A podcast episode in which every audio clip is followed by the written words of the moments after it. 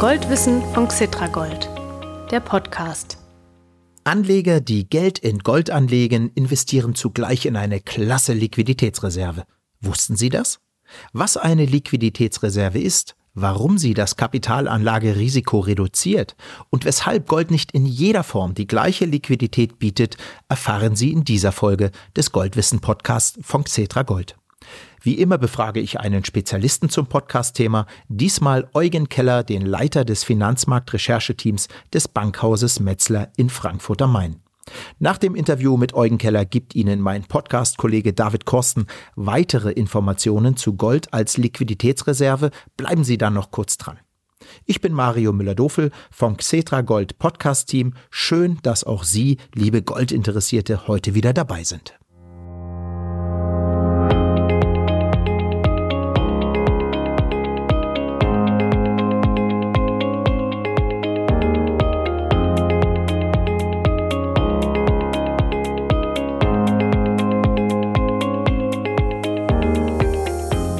Liebe Anlegerinnen und Anleger, los geht's mit dem Interview für diese Goldwissen Podcast Folge. Ich spreche mit dem Leiter des Finanzmarkt Research Teams der Frankfurter Privatbank Metzler. Toll, dass Sie sich Zeit nehmen, Eugen Keller. Ja, schönen guten Tag, Herr Müller-Dofel. Vielen Dank für die Einladung. Herr Keller, lassen Sie uns zunächst den Begriff Liquiditätsreserve klären. Was bedeutet Liquiditätsreserve mit Blick auf Kapitalanlagen? Ich denke, es macht Sinn, den Begriff in seine zwei Bestandteile zu zerlegen, um die Bedeutung besser zu erfassen. Beginnen möchte ich mit dem Terminus Reserve, der für einen Vorrat oder eine Rücklage für den Not- oder Bedarfsfall steht.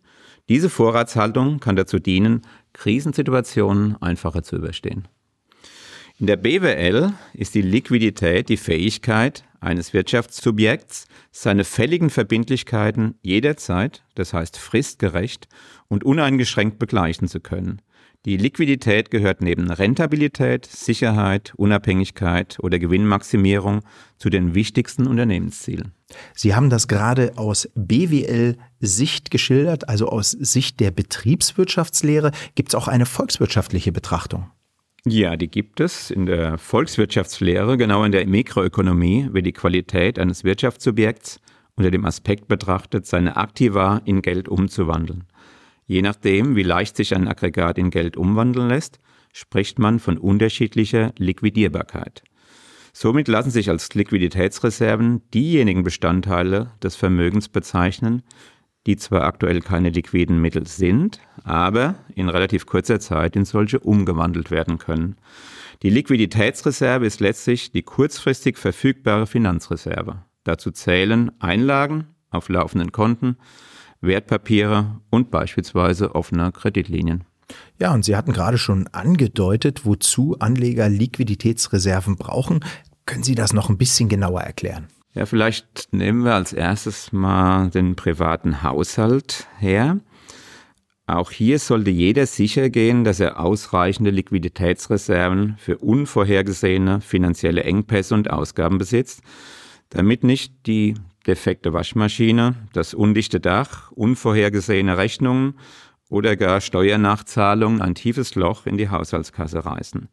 Erst wenn ausreichend Liquiditätsreserven da sind, können oder besser sollen sie mit dem Vermögensaufbau in Form der Geldanlage beginnen mhm. Und damit ihr Vermögen längerfristig binden. Grundsätzlich ist ein Betrag von zwei bis drei Netto-Monatseinkommen als eiserne Reserve zu empfehlen. Das lässt sich am besten auf Tagesgeldkonten zwischenparken. Genau. Ja.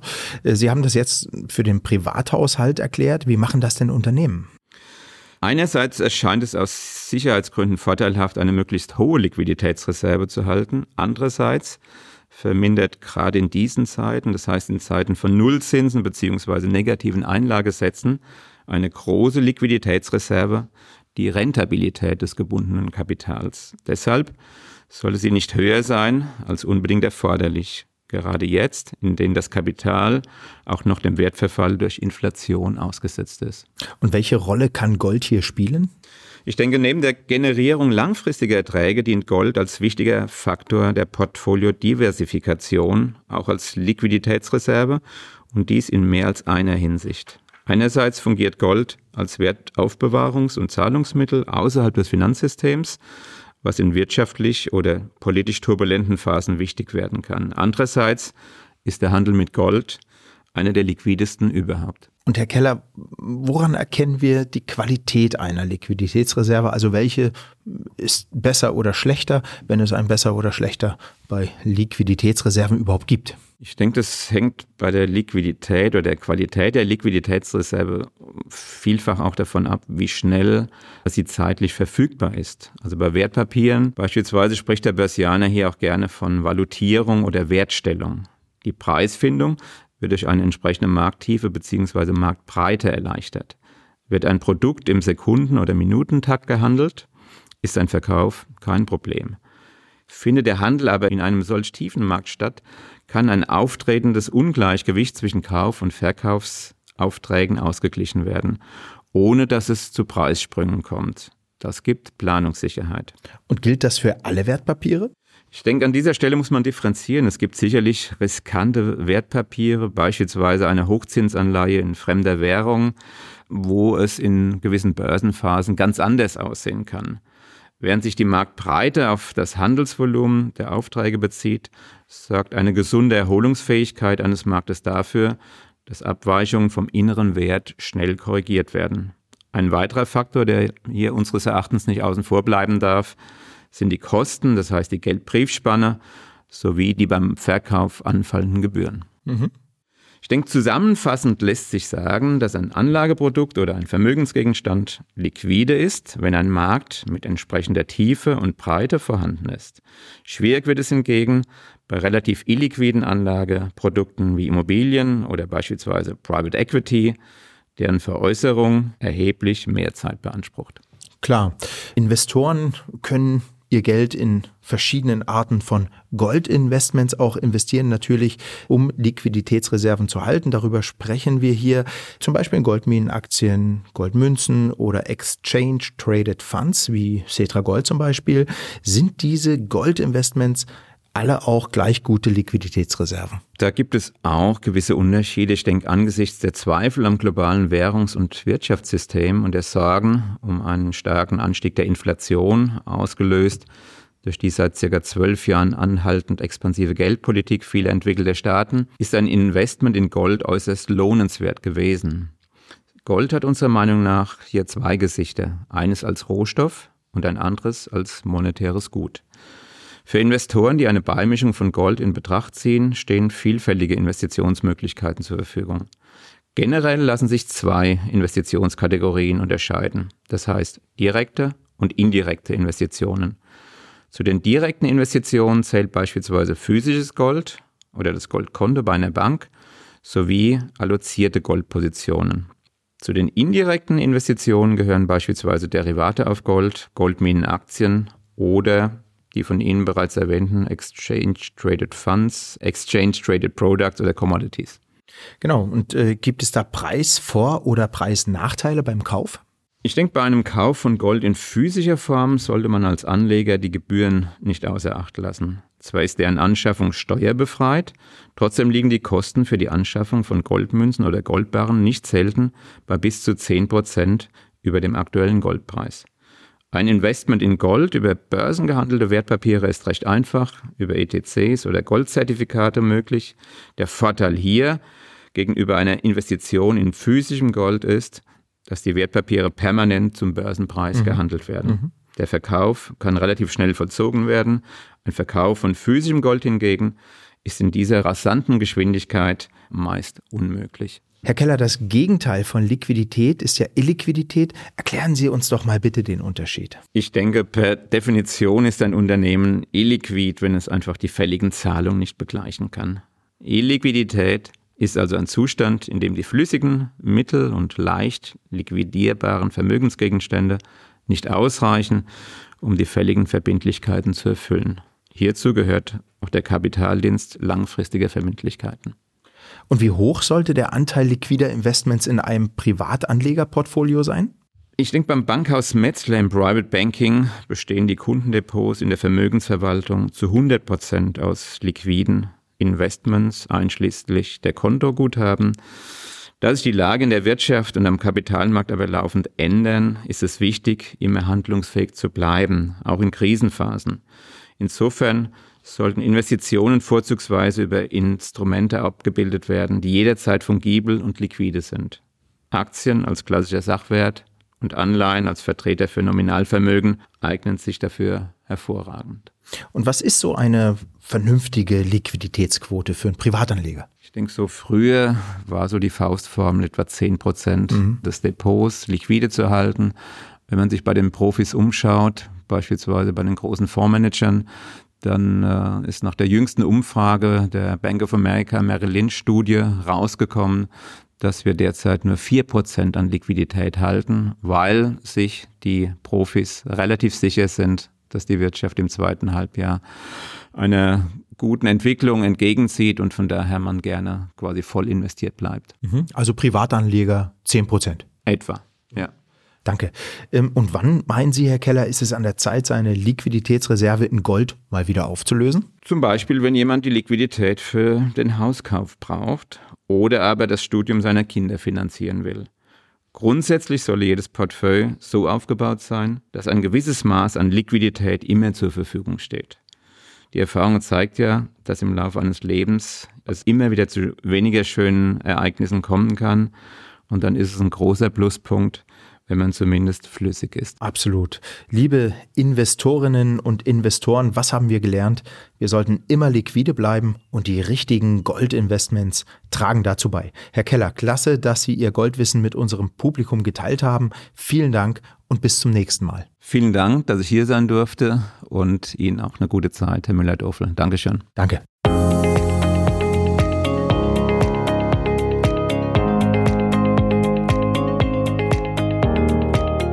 Jetzt, liebe Zuhörerinnen und Zuhörer, gibt Ihnen mein Kollege David Korsten noch ein paar mehr Informationen zu Gold als Liquiditätsreserve. Bleiben Sie doch noch ein paar Minuten dran. David, erzähl mal.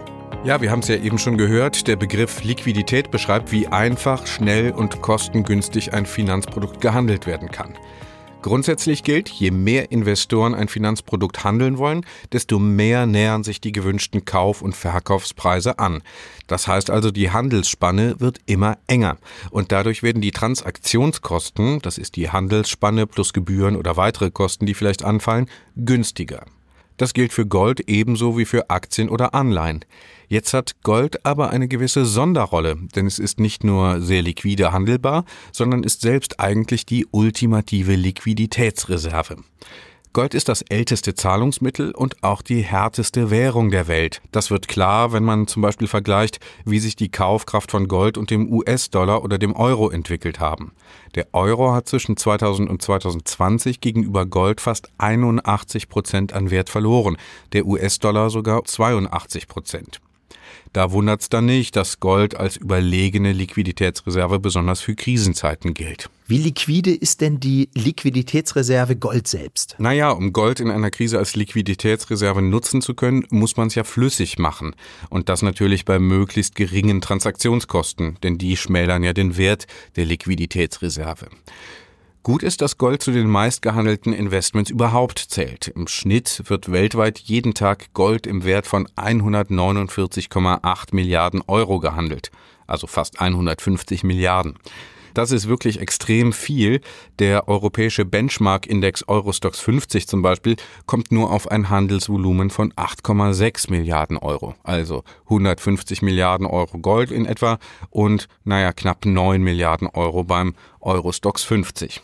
Der Goldhandel ist also extrem liquide. 2020 zum Beispiel wurden im Goldgroßhandel bzw. an den Börsen täglich 88 Prozent der gesamten Goldjahresproduktion gehandelt. Physisches Gold gilt ja, besonders für extreme Krisenzeiten als sichere Bank. Was müssen Privatanleger bei physischem Gold beachten? Ja, zunächst mal ist es ja so, dass Privatanleger auf physisches Gold, also Goldbarren oder Münzen, in extremen Krisenzeiten jederzeit direkt zugreifen können, und zwar außerhalb des Finanzsystems. Das ist dann entscheidend, wenn das Finanzsystem einmal komplett zusammenbrechen sollte, auch wenn das ja nun ziemlich unwahrscheinlich ist. Aber klar, dieser direkte Zugriff auf Gold hat seinen Preis. Denn davon, dass so viel mit Gold gehandelt wird, das habe ich ja eben erklärt, profitieren Privatanleger eigentlich kaum. Einfach weil die Goldpreise bei Juwelieren, Goldhändlern oder auch bei der Bank nicht besonders transparent sind. Anleger müssen die Preise dann selber vergleichen, sonst bezahlen sie sehr wahrscheinlich zu viel. Wer sich mit Gold vor einem Systemcrash schützen möchte, der sollte das Gold auch relativ klein stückeln, zum Beispiel in Stückelungen von 10 Gramm oder einer Unze. Denn diese kleineren Stückelungen lassen sich günstiger und einfacher handeln als Kilobarren. Und beim physischen Gold kommen ja noch mehr Kosten dazu als die reinen Kauf- und Verkaufskosten. Denn die Barren und Münzen müssen ja vor Einbruch und Diebstahl geschützt werden, also klassischerweise zu Hause im Tresor. Und den muss man ja dann auch erstmal anschaffen und sichern und klar, das verursacht natürlich noch zusätzliche Kosten. Welche Alternativen gibt es für Privatanleger? Ja, Privatanleger können ihr Gold natürlich nicht nur zu Hause im Tresor lagern, sondern auch einfach zu ihrer Hausbank bringen und da einlagern lassen. Aber auch da muss man ja dann ein Schließfach anmieten und vielleicht sogar noch eine zusätzliche Diebstahlversicherung bezahlen. Privatanleger können auch direkt in zentral gelagertes Gold investieren. Aber in beiden Fällen kann ich natürlich nicht jederzeit auf meine Goldanlage zugreifen und das schränkt die Funktion von Gold als Liquiditätsreserve natürlich ein. David, erkläre uns doch bitte auch mal ganz kurz, was gegen und was für Gold-ETCs spricht. Ja, ETCs, die Exchange Traded Commodities, das sind ja börsengehandelte Wertpapiere, mit denen Anleger in Rohstoffe investieren können. Und mit Gold-ETCs natürlich in Gold. Und das zu sehr geringen Transaktionskosten. Wissen muss man natürlich, dass Gold-ETCs Wertpapiere sind, also nicht physisches Gold. Wer also befürchtet, dass das Finanzsystem mal völlig zusammenbricht, der wird sich mit Gold-ETCs, den Goldwertpapieren, vielleicht nicht sicher genug fühlen. Der will das Gold vielleicht einfach zu Hause im Tresor lagern und anfassen können. Also, wer die ultimative Anlagereserve für den ja wirklich Extremfall sucht, der kommt um eine teure Direktinvestition eigentlich nicht herum. Wer jetzt allerdings einen Inflationsschutz und den sprichwörtlichen sicheren Hafen innerhalb eines funktionierenden Finanzsystems sucht, der hat mit Gold-ETCs wirklich eine sichere und kostengünstige Alternative zu einer Direktinvestition. Und von allen Wertpapieren, die indirekt auf Gold setzen, entsprechen Gold-ETCs, die mit Goldbarren besichert sind, am ehesten einer Direktinvestition. Besonders dann, wenn ich mir das physische Gold jederzeit in Höhe meines ETC-Investments ausliefern lassen kann. Und das ist ja zum Beispiel bei Xetra Gold der Fall. So, das war's. Ganz vielen Dank auch an dich, David. Das war wichtiges Wissen, das Goldanleger kennen sollten.